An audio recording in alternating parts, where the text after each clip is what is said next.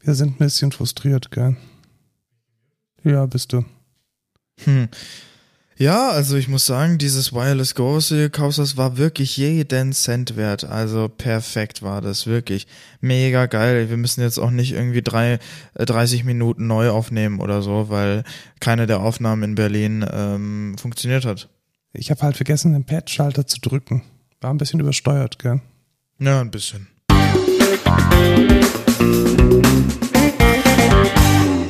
Hallo und herzlich willkommen. Bring mal die Frustration ein bisschen, ein bisschen Okay. weniger, weniger destruktiv. Mhm, Also so, okay. so ein bisschen mehr Enthusiasmus, aber so mit einer leichten, frustrierten Unternote, nur leicht. Das kann ich nicht. Kannst du nicht? Nee, ich kann, wenn er nur voll happy oder voll frustriert. So, so äh, binär. Ja. Ja, dann meinetwegen frustriert. Hallo und willkommen zur 61. Folge Code Culture Podcast. Ich bin Lukas. Und ich bin Markus und wir kommen nicht mehr ganz so frisch aus Berlin zurück und wollten dort eigentlich eine Folge in the Field aufnehmen, On the road. on the road. Und äh, unsere Qualitätssicherung hat ergeben, dass die Tracks übersteuern. Ich mach das nie wieder. Das ja schon, kann dir schon mal klar sein. Nee, wir Äh, müssen da einfach, also was haben wir denn gemacht? Vielleicht ist das gleich Ich mal glaube, selbst wenn du diesen Patch schaltest, das hört sich einfach scheiße an. Nee, das tut's nicht. Also ich habe doch auch, jeder dritte YouTuber verwendet das für Straßeninterviews und Ja, sonst und was. hast Also du mal jedes- gehört, wie scheiße sich die anhören? Jedes, jedes TikTok und so. Also was haben wir denn überhaupt gemacht? Also es gibt da eine Firma, die heißt Rode, die kommt aus Australien, die macht unter anderem die Mikrofone, in die wir jetzt gerade reinsprechen. Das sind Studiomikrofone. Ja, genau. Und da gibt es äh, ein Produkt namens äh, Wireless Go 2. Und das ist so ein kleines Set von zwei Handgeräten, von zwei Mikrofonen mit die, die, die senden und ein empfangendes Dings und das steckt man dann zum Beispiel an ein iPad und kann dann aufnehmen. Ja. Und was es dann tut, ist offensichtlich übersteuern. Also glaub mir, die Hintergrundgeräusche wären nicht so schlimm gewesen. Ich, das Hauptproblem war, dass wir halt geklippt haben ohne Ende. Ja. Du bist jetzt ein bisschen frustriert, kann das sein? Ja. Gut, dann, dann führe ich meinen Monolog weiter. Ähm, was die meisten Mikrofone, die so, ja, so quick and dirty, schnell, schnell optimiert sind, können, ist eine sogenannte Absenkung. Und das kann dieses Rode Wireless auch. Da kann man einfach so durchskippen und dann, glaube ich, minus 2 dB, minus 3 dB und minus 6 dB absenken. Und dann wird der Pegel einfach ähm, ja, geringer aufgenommen und geringer weitergegeben. Und ich glaube, das hätten wir tun sollen, weil als wir jetzt die Spuren hier reingezogen haben, wir haben natürlich auch ohne Monitoring aufgenommen, das geht mobil alles nicht. Ähm, und als wir dann die Spuren jetzt in Ultraschall reingezogen haben, war es letzten Endes eine große Rechteckspannung, die einfach nur nach oben geht. Und äh, das war jetzt nicht so toll. Aber ich sag's mal so, Lessons, Lesson learned fürs nächste Mal. Machen wir es besser. Ja. Hey, wir können damit jetzt auch, was für ein Scheiß ist es denn immer, diese, dieses riesige Case rumzu, wir können nicht mit der Bahn fahren, wir können nichts, das Ding, das, das wiegt irgendwie 20 Kilo. Wir können jetzt komplett mit diesem Rode Wireless Go mobil aufnehmen. Ja, wenn es funktioniert. Ja, es funktioniert, wir müssen Nee. halt noch ein bisschen optimieren. Ich sag dir, es wird, ja, egal. Wir müssen halt noch ein bisschen Ja. optimieren. Und äh, aufnehmen kann man mobil übrigens super mit der App äh, Fairride. Die, die war doch gut, die App war gut. Die Oder uns nicht sagen können, ey, ihr Idioten, das ist voll scheiße, was ihr da macht. Also tatsächlich, also was da gut gewesen wäre, ist, wenn die gleich eine Waveform angezeigt hätte von der Ja. Aufnahme. Weil dann hätten wir bei der ersten Aufnahme gemerkt, dass es übersteuert wäre, wie, wie noch was. Ja. Das hat es leider nicht getan. Kommen wir zu den News. ABBA hat eine Reunion nach 40 Jahren und ein neues Album rausgebracht. Warum wir aber eigentlich über dieses Thema reden wollen, ist das neue Konzert, was in London angeboten wird. Worum geht es denn da, Markus? Gut, dass du fragst, Lukas, denn ABBA ist ein bisschen alt und die können nicht mehr tanzen. Richtig. Und was macht man, wenn man nicht mehr tanzen kann? Ein Theater bauen und dort Hologramme von sich tanzen lassen. Ganz genau. Also offensichtlich ist die Technik inzwischen so weit, dass, also was war der ursprüngliche Plan? Also ABBA kennt jeder hier so Waterloo, äh, Disco, Disco, Gimme, Gimme, Gimme. Und äh, diese Band hat sich jetzt reunioned und hat ein neues Album rausgebracht. Das ist gar nicht mal so interessant. Interessant ist aber, dass sie versucht haben, ja, für uns nicht interessant, für dieses generell. aber es ist- Aber so voll ja, geil. Nee, ich bin voll der ABBA-Fan übrigens. Ja, ich tatsächlich auch. Also ich, ich mag schon, aber und ich habe die neue, aber es passt Aber? einfach hier, es passt hier nicht rein. Es, es hat wenig mit Code zu tun. Aber was mit Code zu tun hat, ist tatsächlich, dass es inzwischen Bühnentechnologie gibt, die mit Hologrammen, also mit, mit, mit Projektionen, so realitätsgetreu funktioniert, dass man damit offensichtlich eine Show spielen kann. Voll cool. Die erste Idee war allerdings, dass man damit auf Tour geht. Also man hätte dann in seiner Heimatstadt aber anschauen können, das geht jetzt aber nicht. Und deswegen wird diese komplexe Bühnentechnik jetzt in ein eigens dafür gebautes Theater in London gesteckt. Und man kann dann nach London fahren, um sich dann ab 2022 aber als Hologramm anzuschauen. Mega cool. Das wäre doch auch mal wieder was für eine Code Culture Folge on the road. Bleib mir weg mit diesem On-the-Road-Scheiß. Und Ähm, dann, dann machen wir den Rode Wireless Go mit der richtigen die Frage Absenkung. ist jetzt, wann, wann spring, sprinkeln wir denn so ein bisschen Berlin hier rein? Das hätten wir jetzt wunderbar machen können, wenn unsere Aufnahmen nicht kaputt gegangen wären. Dann wäre das immer so implizit mit dabei gewesen. Ja, genau. Ähm, Und wollen wir nach jeder News so, einen- so einen kleinen Schnipsel? mega geil, das wäre super. Ja. Ja, also jetzt haben wir die erste News. Also, aber wo haben wir denn angefangen? Wir haben angefangen, Mit indem wir an der Kunst- Raststätte waren. Ja, genau, an der Raststätte waren und in einem Burger King mit klebrigen Boden. Nee, das war was anderes mit. Ja, was haben wir denn in der Raststätte gemacht? Du bist Rast. auf jeden Fall aufs Klo gegangen auf jeder Raststätte. Ja, genau. Und ich habe äh, immer schön meine 70 Cent bezahlt. Ja, und ähm, wir Aus haben wahrscheinlich darüber, weil ich kein Kleingeld hatte. genau, wir haben wahrscheinlich darüber geredet, dass die GDL gestreikt hat. Ja, genau, weil, oh ja, das ist auch nochmal so eine Geschichte. Äh, Wir hätten, eigentlich hätten wir gerne mit der Bahn dorthin fahren wollen, aber die Bahn hat gemeint, nee, lass mal, weil unsere Lokführer sind im Streik. Mhm. Äh, Worum geht's da? Da geht's darum, dass die GDL als kleine Gewerkschaft in dem ganz großen Bahnkonzern die Lokführer vertritt oder einen Teil der Lokführer vertritt. Und die hauen jetzt schon ordentlich auf den Putz und sagen, sie wollen mehr Geld, eine Corona-Prämie, das kann man jetzt finden, mal so und mal so. Ich weiß nicht, ob es so geschickt ist, mit dem Geld zu argumentieren. Vielleicht wäre es eher sinnvoll, mit den katastrophalen Arbeitsbedingungen zu argumentieren. Und vielleicht wäre es auch angenehmer gewesen, es nicht in den Ferien zu machen. Weil, ganz ehrlich gesagt, schon Und während Corona. und während Corona. Also es ist, es, wer leidet drunter? Ich glaube, den Bahnmanagern ist es relativ egal. Die kriegen einen Bonus so oder so. Es leiden die Fahrgäste drunter und ja, hätte man vielleicht auch ein bisschen an, zu einem anderen Zeitpunkt oder mit anderen Umständen äh, vielleicht besser machen können. Äh, long story short, was relativ gut funktioniert hat gestern tatsächlich, ist sein Geld zurückzubekommen. Ähm, in der Webseite ist natürlich die, die Rückforder das Rückforderungsformular überhaupt nicht verlinkt und man muss irgendwie 100 Seiten klicken, bis man durch ist.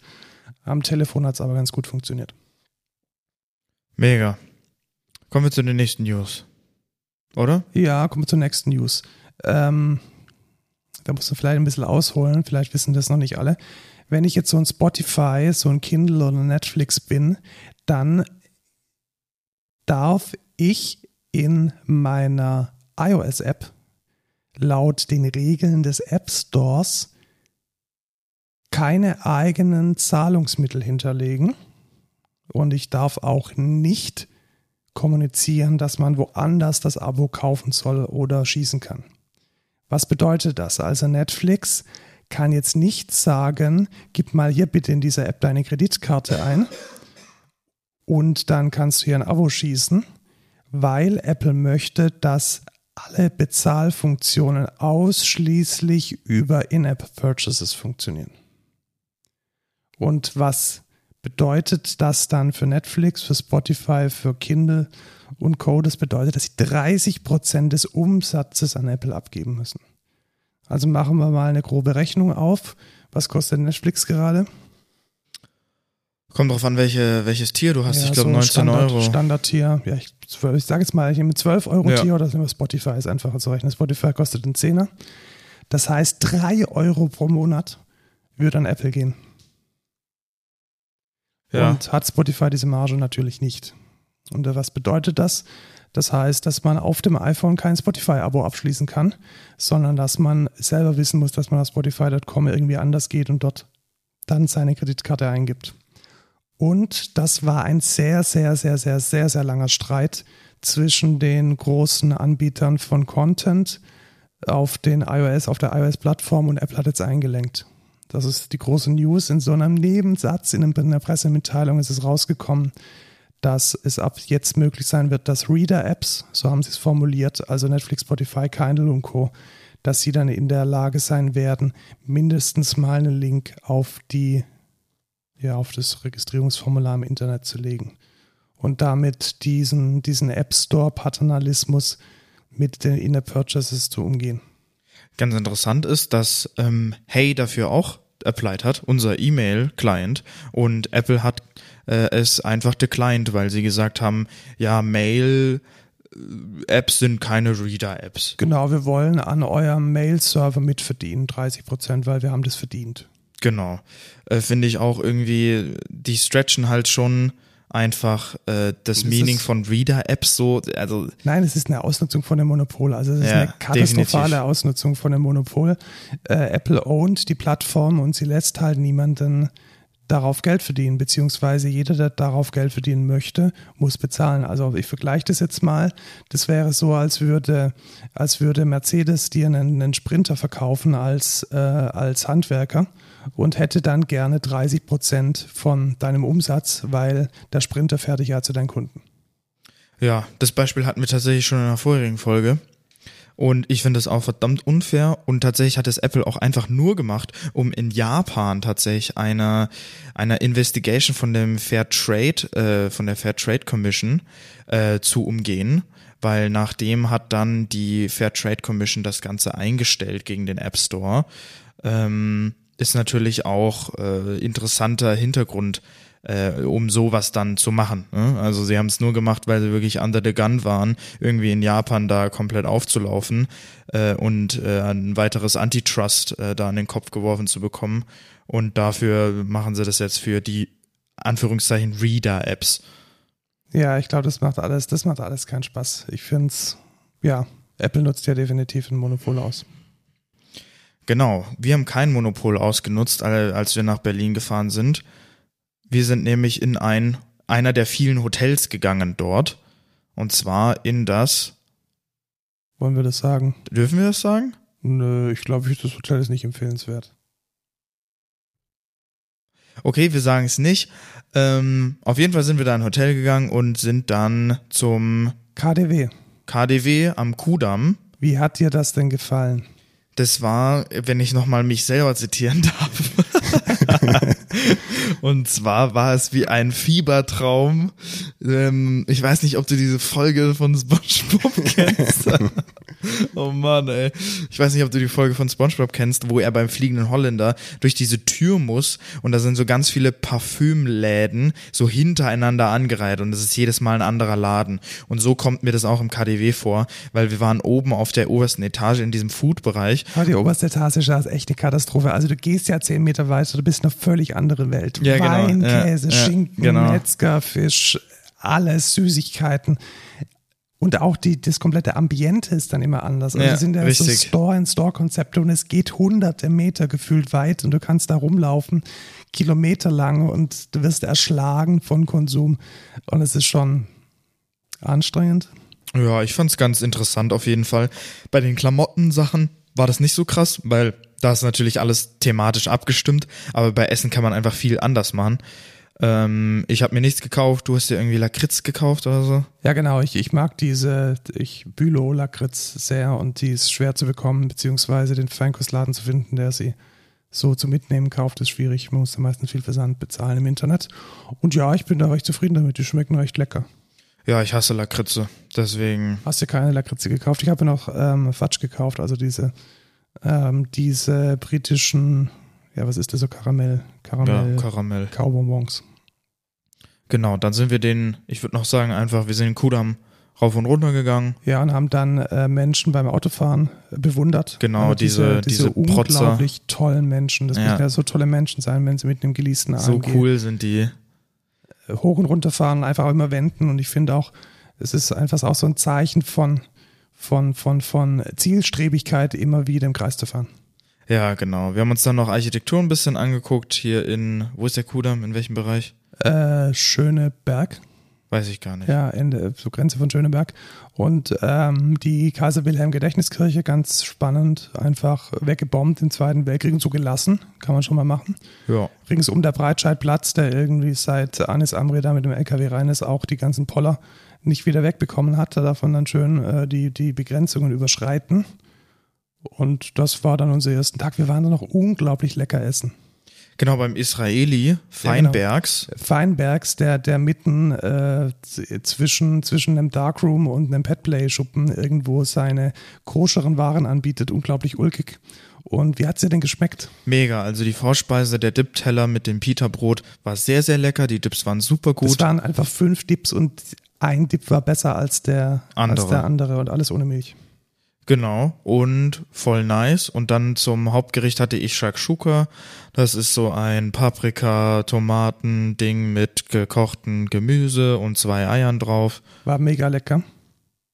Ich, ich sag das übrigens so monoton, weil ich das jetzt ungefähr auch, weißt du, wenn du von irgendwo kommst, erzählst du das auch mal wieder ja, genau, jedem achtmal genau. und dann musst du jedes was Mal erklären, was ist Shakshuka und, oh, und wie hat's geschmeckt und oh, das war ja so schön und ja, du hast einen Sabik gegessen. Genau, und unser, unser ähm, Kumpel, mit dem wir uns unterhalten haben, hat, ähm, was hat er denn gegessen? Falafelteller. Nee, genau. Also man, genau, also Hummus und Falafel sind natürlich beim Israeli der Wahl.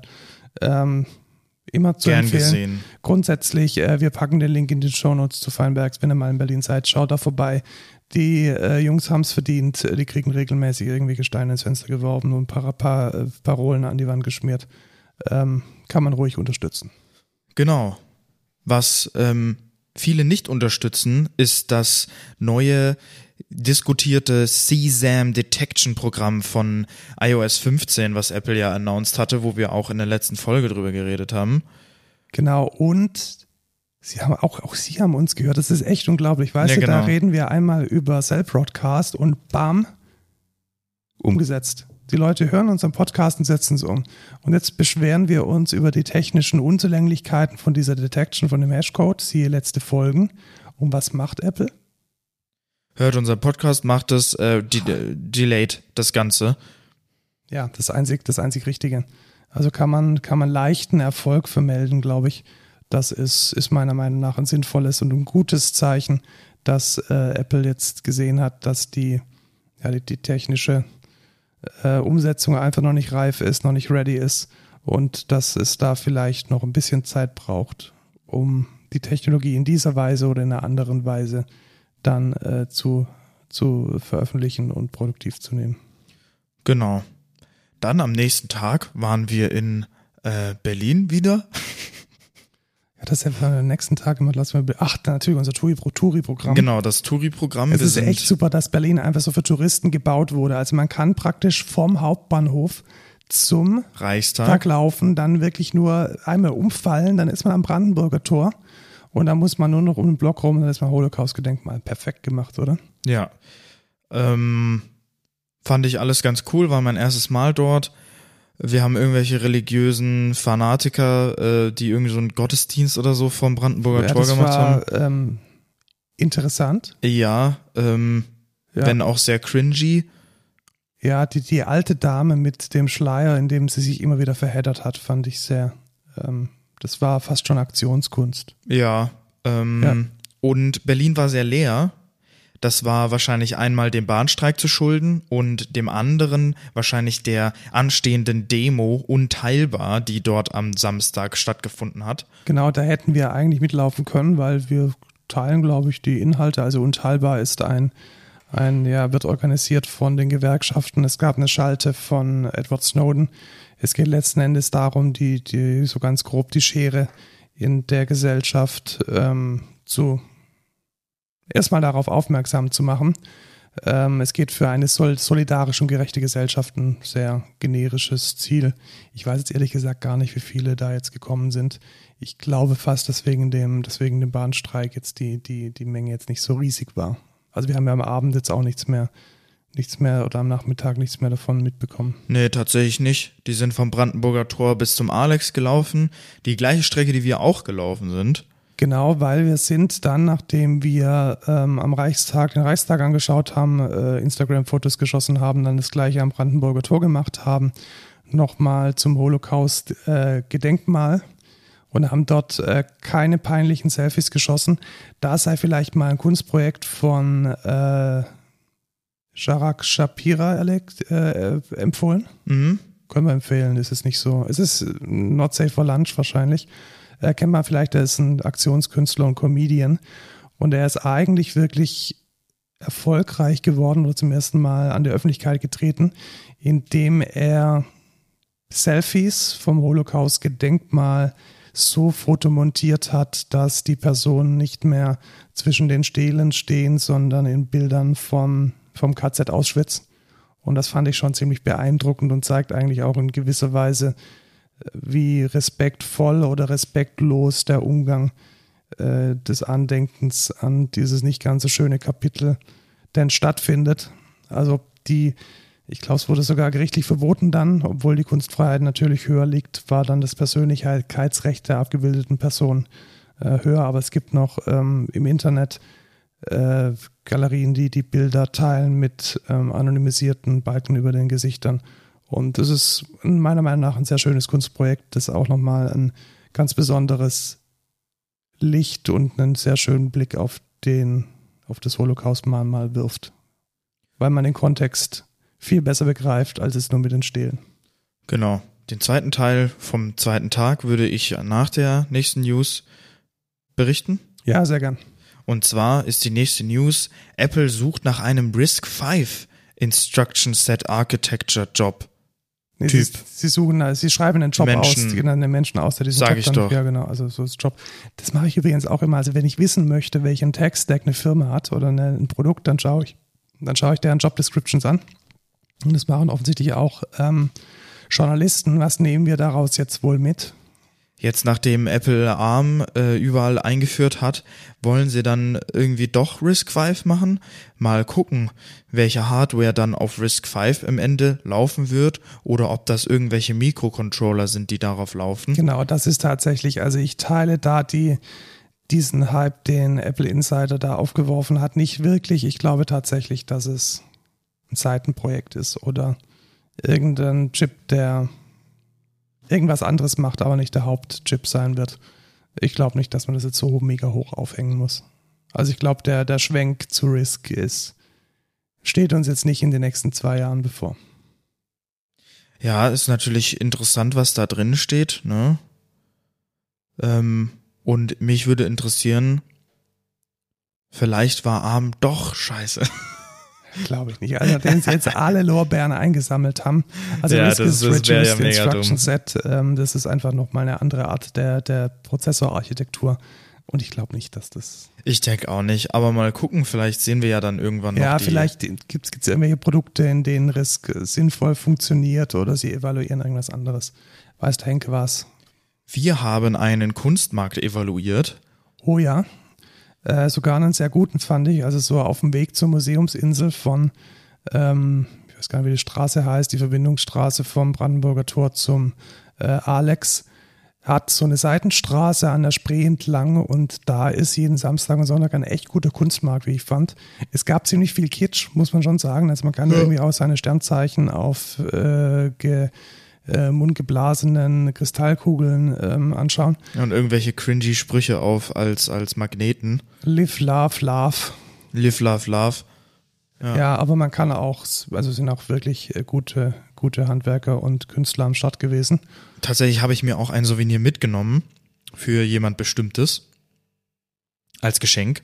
Und ähm, ja, ich bin sehr zufrieden. Eigentlich echt cool. War alles sehr interessant. Ähm, und danach sind wir dann zum Alex direkt gegangen. Genau, und haben dann am Alex, was haben wir denn da gemacht? Da haben wir jemand getroffen, den du kennst. Genau, da haben wir, da haben wir noch einen Kumpel getroffen und ich habe ein leckeres Ramen gegessen. Genau, wir sind dann, ja, aber das haben wir nicht am Alex gemacht. Das haben wir nicht mal wir Wir sind direkt dann nämlich mit der U-Bahn. Ja, gefahren. richtig. also vielleicht muss man auch nochmal anmerken, wir sind auch zum Hauptbahnhof mit der U-Bahn gefahren, weil die S-Bahn wegen dem Bahnstreik nicht fahren. So, einmal mit der Kirche ums Dorf. Genau, und dann sind wir mit der U-Bahn zum Prenzlauer Berg gefahren und dort haben wir dann so in so einer Straße einfach so ein schönes kleines japanisches Restaurant gefunden.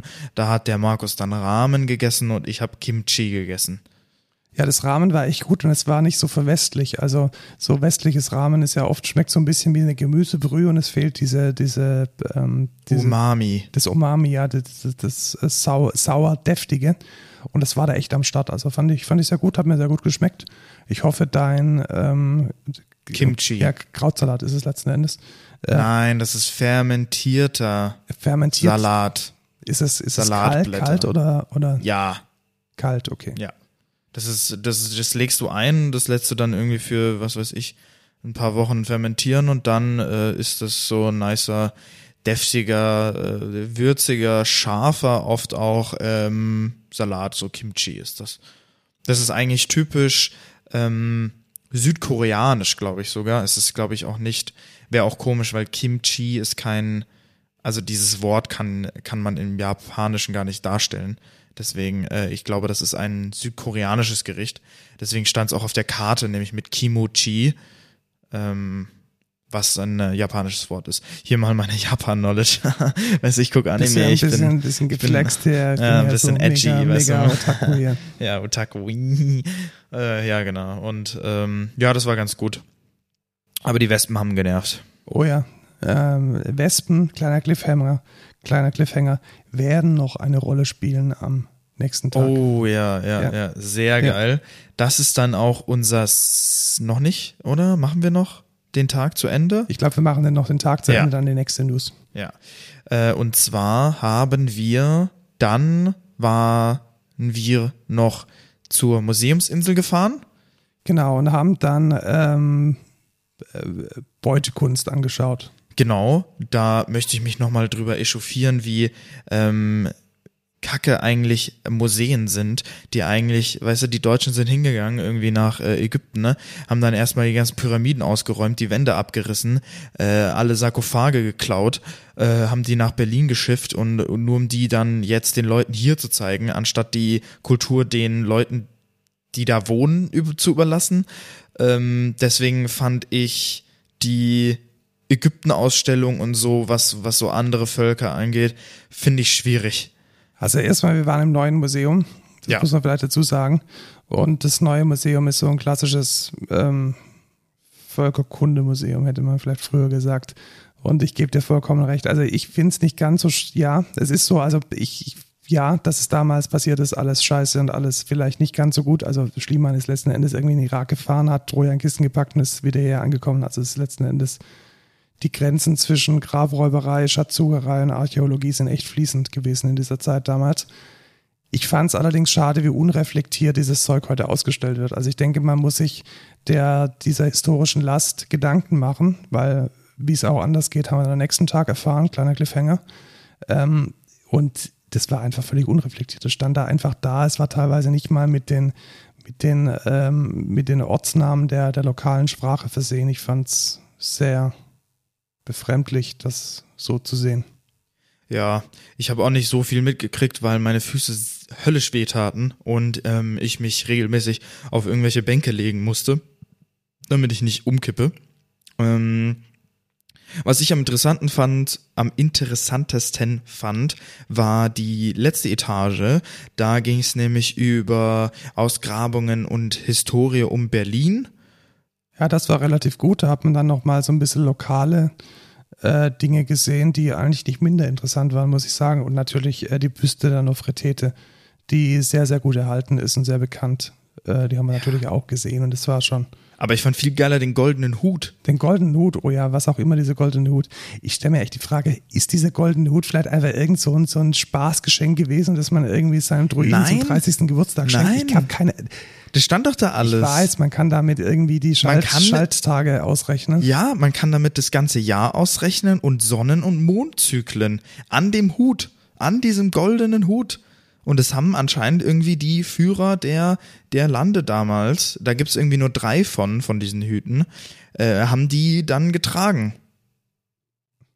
Fand Mega. ich mega, mega interessant, muss ich sagen. Also das fand ich echt cool. Also ich glaube, wenn heute jemand so einen Hut tragen, ist mega lustig. Ja, das ist dann so Fashion, weißt du? Fashion, ja. Ja, doch, würde als Fashion würde es durchgehen, glaube ich. Was bald keine Fashion mehr ist, sind ähm, Führerscheine und äh, Ausweise in Amerika, weil die ersten fünf States adopten diese Wallet-IDs, die man jetzt mit äh, in Amerika machen kann. Da kannst du dann deinen Führerschein in äh, in, in deine Apple Wallet reinpacken und deine ID und dann äh, hast du die quasi digital und die ersten fünf States erlauben das als Identifikation.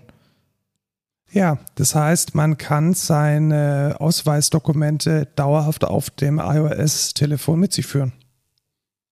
Finde ich eigentlich ganz gut, muss ich sagen. Also Finde ich auch ganz gut. Mit äh, COFPass, also mit dem Impfausweis funktioniert es ja schon. Obwohl das auch, ich habe noch nicht ein Restaurant gesehen, was das prüft. Ja, was diesen QR-Code also scannt. Viele essen ja. in der letzten Zeit und kein, und kein Schweins, einziges, kein einziges Restaurant hat gesagt, ey, zeig deine Kopfpass-App, zeig deine, deine RKI äh, Corona-Ding-App äh, und zeig mir deinen Code und dann muss, haben die den Code gescannt. Also das habe ich noch nicht einmal gesehen. Das hätte auch einfach irgendein Screenshot sein können von irgendwem. Und die überprüfen das ungefähr gar nicht. Was ich natürlich ein bisschen schwierig finde, aber naja, das mit den, mit der Wallet-ID, äh, das wird wahrscheinlich in Deutschland auch erst in 2040 oder so passieren. Das denke ich mir auch. Also bis da mal irgendjemand von der Politik auf die Idee kommt, das Ding zu digitalisieren, da sind wir schon in Rente. Denke ich auch. Naja, dann kommen wir zum letzten Part. Wir haben voll was vergessen. Fuck. Nein, nein, nein, wir, wir, wir erzählen jetzt von der leckeren Pizzeria. Ja, okay, genau. Ich genau. wollte es nämlich ja. sagen, das war noch vom letzten Tag, wir sind im letzten, also vom zweiten Tag in Berlin. Da genau. sind wir noch nicht ganz fertig. Wir waren dann im Hotel und dann haben wir uns da ausgeruht und dann gedacht, hey, jetzt können wir doch nochmal echt was Geiles essen. Dann haben wir den Kumpel, der, mit dem wir äh, israelisch essen waren, auch mal gefragt, hey, keine Kompromisse, gib uns einfach das beste Restaurant von Berlin. Und dann hat er uns die beste Pizzeria äh, vorgeschlagen. Da sind wir dann auch hingegangen. Die hieß, warte, ich gucke kurz nach. Guckst du auch nach? Mala Femena. Scheiße, ich wollte es doch Mala Femena. Die hieß Mala Femena. Die heißt, glaube ich, immer noch so. Ja. Und man weiß, dass eine Pizzeria gut ist, wenn einfach der dritte Satz auf der Webseite ist, we don't take reservation. Ausrufezeichen. Genau, weil das ist zu schwierig zu managen. Und dann standen auch vor dem Restaurant 20 Leute. Genau, die haben dann alle schön auf ähm, den Einlass gewartet. Genau. Und äh, wir dann auch tatsächlich, wurden dann aber nach irgendwie, was weiß ich, Viertelstunde reingerufen. Und haben dann was mega leckeres bestellt. Was hast du denn bestellt? Also nachdem wir dann nochmal 15 Minuten gewartet haben, bis eine Bedienung kam und wir trinken und essen bestellen konnten, habe ich einen Pizzaburger bestellt. Und ich habe bestellt eine äh, Custom Pizza, die wohl zur Spezialität des Hauses gehört, mit Büffelmozzarella, Paprikapaste, Chili, grünen Chili, Paprika, Chili-Fäden und diese, diese ähm, Hackfleischwurst, wie heißt es? Sal, Sal, Salsiccia? Ja, ich glaube Silicia? Silizium-Batterien? Nee. Sal irgendwas. Ja. Und es war unglaublich lecker. Also mit, ja, mit lecker war es dann erst nach ähm, 50 Minuten. Ja, ich meine, man muss da Abstriche machen. Also ich finde aber, ich finde es aber unfair, wenn du das jetzt nicht erwähnst, weil ja, das, das war die ganze Experience. Ja, also genau, die ganze Experience ist einfach die, der Service ist scheiße und die Wartezeiten sind einfach ewig. Ja. Aber wenn man mal sein Essen kriegt, ist es echt gut. Genau, und ich muss auch sagen, also der Burger war phänomenal. Die, auch diese, diese Potato Wedges, die dann so äh, dazu waren, waren mega, mega lecker. Und der Burger an sich war super geil. Aber ich muss halt trotzdem with a grain of salt nehmen. Wir haben 15 Minuten draußen gewartet, dann haben wir 15 Minuten gewartet, bis eine Bedienung kam. Und dann haben wir nochmal 50 bis eine Stunde gewartet, bis wir dann das Essen überhaupt bekommen haben. Ich meine, das kann ich schon verstehen irgendwo. Das ist irgendwie die ganze Pizzeria hier in Berlin. Aber ist halt trotzdem scheiße und ich möchte es einfach erwähnen, weil das hat einfach, das war so und ich möchte das nicht anders darstellen. Ja, auf jeden Fall. Also das steht auch auf, auf den ganzen TripAdvisor und so. Also wenn es die, die, wenn es schlechte Noten gibt, dann immer nur Service scheiße, Wartezeit zu lang. Aber kann ich ehrlich gesagt mit leben, wenn die Qualität dann stimmt.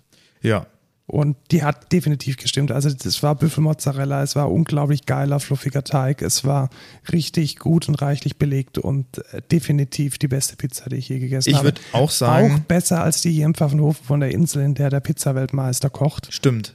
Ja. Und das will was heißen.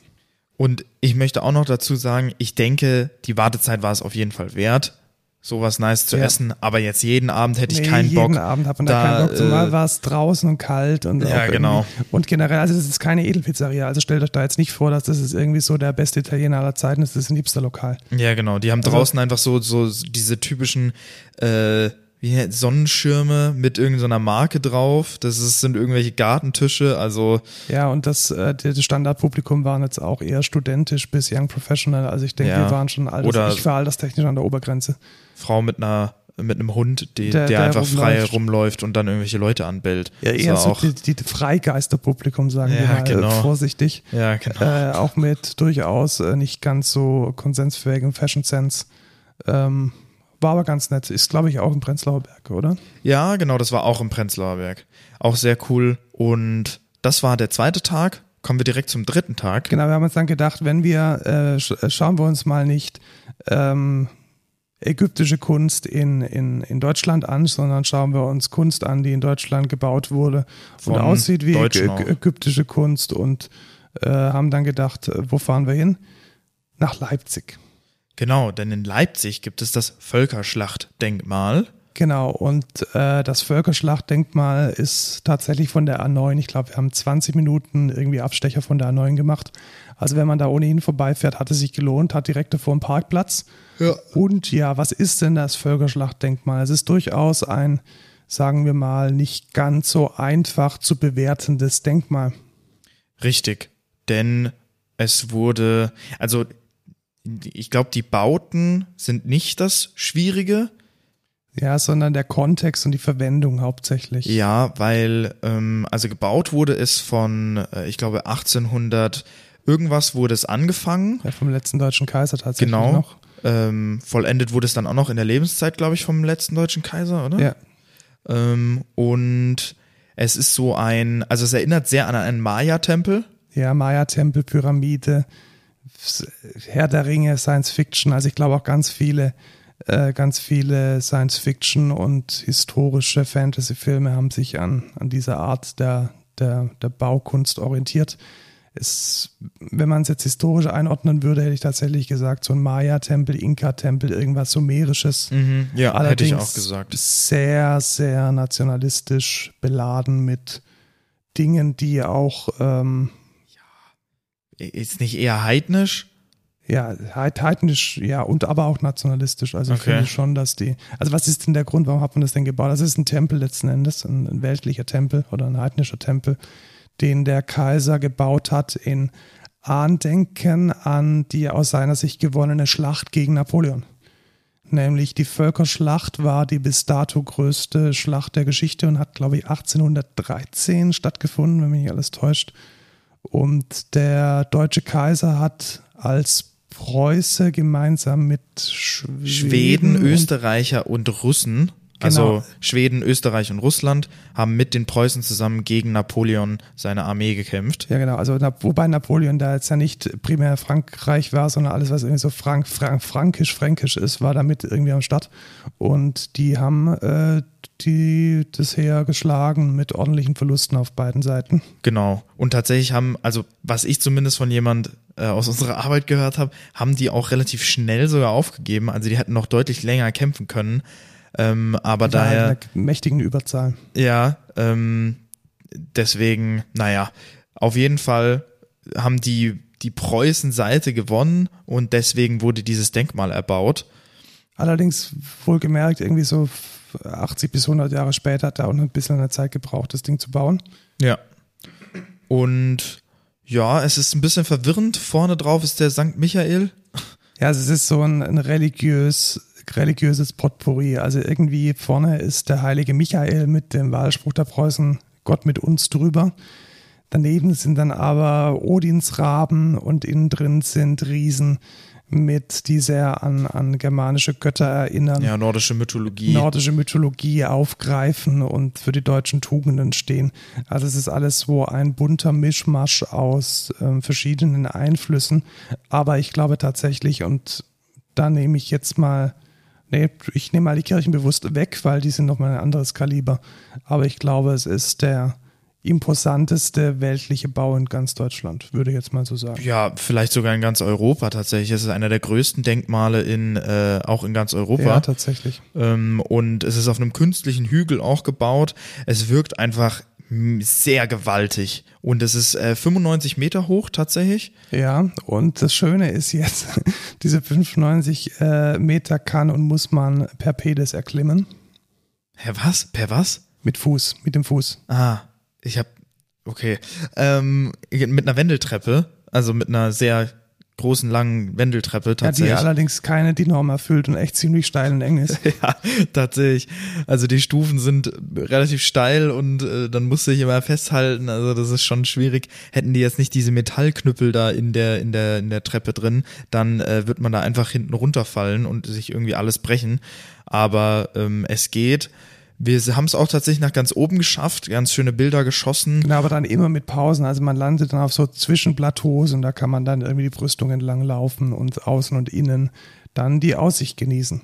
Genau, und dann ähm, waren wir ganz oben und jetzt wird der Cliffhanger aufgelöst. Da waren nämlich sehr viele Wespen und fliegende Ameisen. Ich glaube, die, ich glaub, die Wespen sind da, weil die die fliegenden Ameisen mögen oder so ich, ich habe keinen Plan, warum in 90 Meter Höhe äh, fliegende Ameisen und Wespen sein müssen. Das verstehe ich nämlich auch nicht. What? Was, was, was machen die denn da? da, da, da gibt's doch kein da Essen. Gibt's doch nichts, da gibt's gar nichts. Da, da das ist einfach nur Stein. Ja, einfach Stein. Auf jeden Fall fanden die das mega cool und sie fanden es auch super gut, mich zu stechen. Und ich habe heute noch irgendwie leichte Vergiftungserscheinungen an der rechten Hand, weil eine Wespe hat mich gestochen. Das ja. war dann der Grüne. Und ich habe meine Maske verloren. Genau, das auch noch. Dann hat er eine Maske von mir gekriegt. Dann habe ich deine, deine, deine redundante Maske bekommen, um sie genau. dann an der Würstelbude unten kaputt zu machen. Ja, richtig. naja, es war auf jeden Fall ganz cool. Und ich muss sagen, also ich finde das schon impressive, impressive auf jeden Fall, dieses, dieses, dieses Denkmal, dieser riesige, riesige Stein quasi, der dann auch im Zweiten Weltkrieg teilweise äh, zerbombt wurde, weil sich ungefähr 300 Soldaten äh, vor den Alliierten dort versteckt hatten. Und Leipzig hat aber äh, vieles wieder rekonstruiert. Ja, und es hat definitiv eine bewegte Geschichte. Also natürlich haben die Nazis das benutzt, um, um ja, um Ehre, Propaganda, Ruhm. Propaganda zu ja, machen, genau. um, um sich damit um zu rühmen. Andererseits natürlich auch äh, die, die DDR hat da natürlich auch irgendwelche Volksversammlungen stattfinden lassen. Später dann nach der Wiedervereinigung gab es Demonstrationen dort. Also es hat einfach eine wahnsinnig bewegte Geschichte und auch, glaube ich, jetzt unabhängig von der nationalistischen Intention sehr viel erlebt und steht für viele Dinge. Unter anderem gibt es auch Konzerte vom Wave Gothic Treffen, daher kenne ich hauptsächlich. Also so Akustikbands wie Arcana oder Donnenreich treten da drin dann auf. Und ähm, auch das ist eine Facette, die da sicherlich eine Rolle spielt. Und ich glaube einfach, es ist Teil der deutschen Geschichte und jeder sollte das mal gesehen haben. Auf jeden Fall. Tatsächlich kennen viele das auch einfach nicht. Also ich habe es ungefähr meiner ganzen Family halt erzählt und meinen Freunden und so. Und keiner kannte das. Ich glaube, das liegt auch daran, dass das ist eben nicht so den, weißt du, das Brandenburger Tor hat eine ganz klar positive Message ja. hier, so Teilung, Freiheit. Teilung Deutschland, Freiheit. Ja. Ähm, die, die, den, das Völkerschlachtdenkmal muss man erklären, so wie wir es jetzt auch getan Ja, haben. Und das richtig. ist nicht so, nicht so plakativ, nicht so, nicht, es ist kein einfaches Postkartensymbol. Nee. Aber Und- ich hätte jetzt auch, also wenn ich jetzt Leipzig höre, ich kenne Leipzig, dann hätte ich aber niemals, also ich kannte das auch einfach nicht. Ich wusste nicht, dass das überhaupt existiert. Ja, also das finde ich schon krass. Und dieser komplizierte Umgang hat sich ja auch im Tickethaus. Also da wurden dann ja Stimmen irgendwie quer durch die Jahrhunderte ähm, oder durch die Jahrzehnte aufgedruckt auf diesen Feldern, irgendwie so aus dem Internet. Schlecht schlimmstes Denkmal, das ich je gesehen habe. Oder Ja.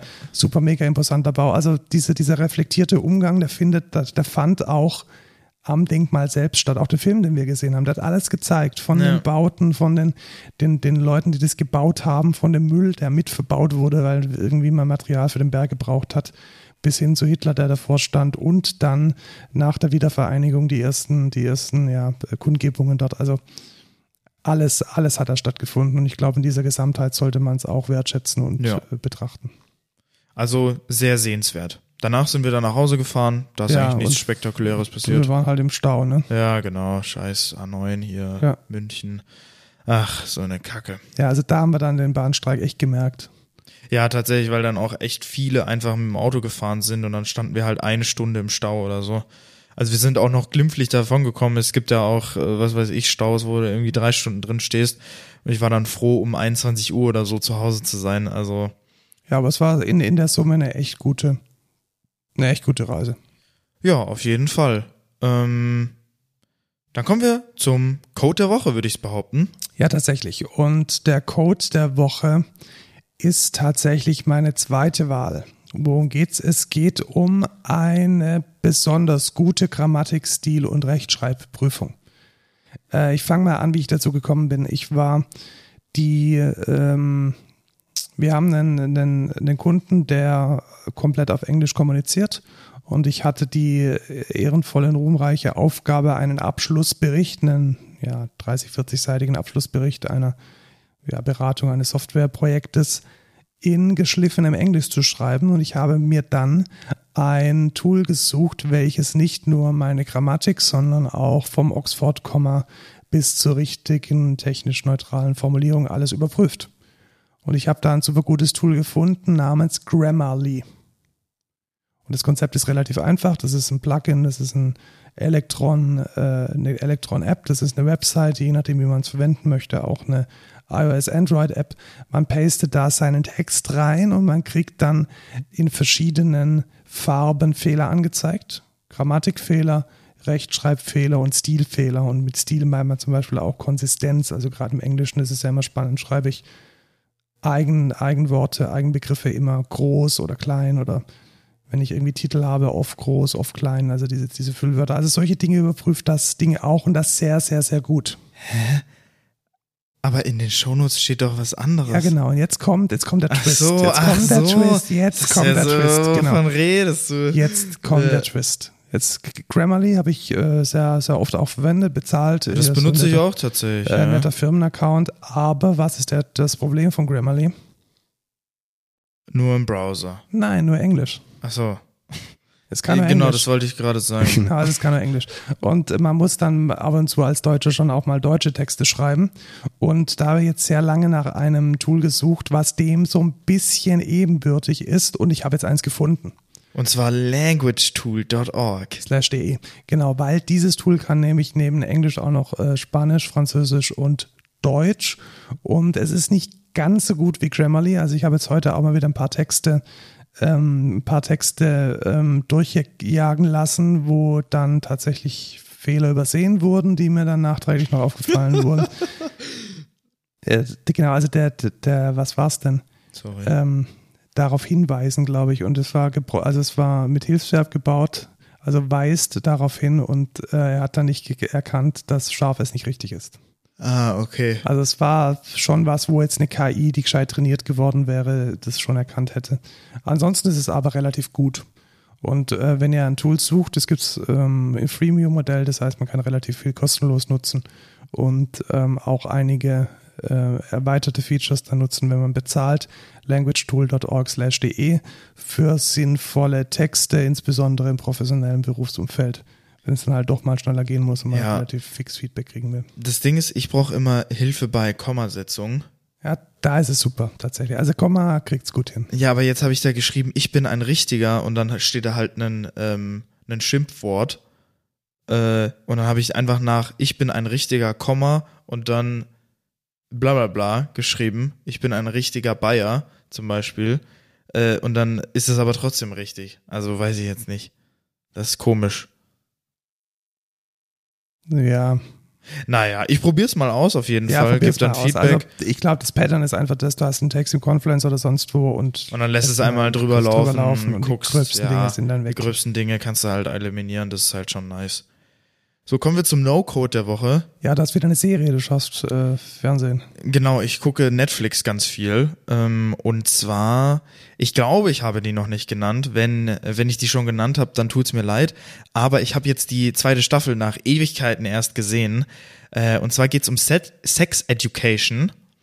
Und äh, das hört sich jetzt erstmal sehr, ähm, nach äh, vulgären Sachen an, äh, ist aber eigentlich eine sehr, sehr lustige, coole Website, äh, äh, Serie, nicht Webseite, Serie über äh, Highschool-Stuff und Sexualität und wie man damit umgeht, äh, wenn man jung ist.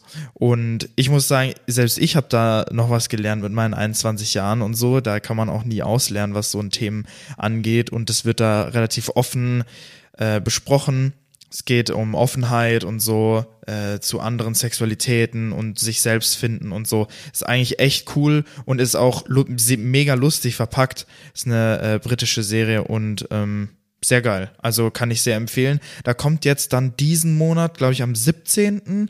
auch die dritte Staffel raus, auf die ich sehr gespannt bin. Kann ich sehr empfehlen. Sex Education auf Netflix. Link ist in den Show Notes. Den musst du noch einfügen, glaube ich. Ja, ja, genau. Aber das solltest du jetzt nicht sagen, sondern. Ach, das ist natürlich automatisch. Ja, wird das genau. Dann, äh, einfach Mann, in den. Shownotes mit drin sein. Ja. Ja. Ja. Genau. Dann Ähm, Verabschiedung. Verabschiedung. Wir suchen äh, Menschen. Äh, UI-Entwickler wäre mal geil. Äh, UI-Entwickler, genau. Also wenn Okay. ihr, ja, UI finde ich immer gut. Also wenn, wenn ihr, nee, ernsthaft, also wir suchen tatsächlich, ihr könnt euch äh, bewerben auf alle offenen Stellen. Äh, Schwerpunkt DevOps, Schwerpunkt Softwareentwicklung, Schwerpunkt UI-Entwicklung sage ich dieses Mal jetzt auch, weil Okay, so okay. Frontend ist, ist kein Fehler, da mal Ja, zu haben, das Denke ich kann. auch. Also wenn ihr irgendwie coole, wir haben Vue.js hauptsächlich und ab und zu ein kleines bisschen React und ein bisschen ähm, äh, Vanilla Native äh, JavaScript Ja, muss man ja eh können. muss man grundsätzlich können. Ähm, dann bewerbt euch bei uns. Wir suchen euch. Genau, ihr könnt uns ein bisschen Geld geben auf buymeacoffee.com slash codeculture. Keine Spende, sondern eine Unterstützung. Wir versteuern das. Äh, Genau, deswegen habe ich-. Ja. Deswegen habe ich gesagt, Ja, Geld geben. Schon richtig, ja. Ja. Ähm, und sonst Feedback auf Twitter at codeculturepod und äh, Podcast. Nee, codeculture.excentra.de. Tschüss, Lukas. Hä? Aber das habe ich doch, ich habe doch jetzt alles richtig gesagt. Ja, genau, aber die E-Mail-Adresse. Ach so, ja, genau. Ja. codeculture.excentra.de, genau. Tschüss, Markus.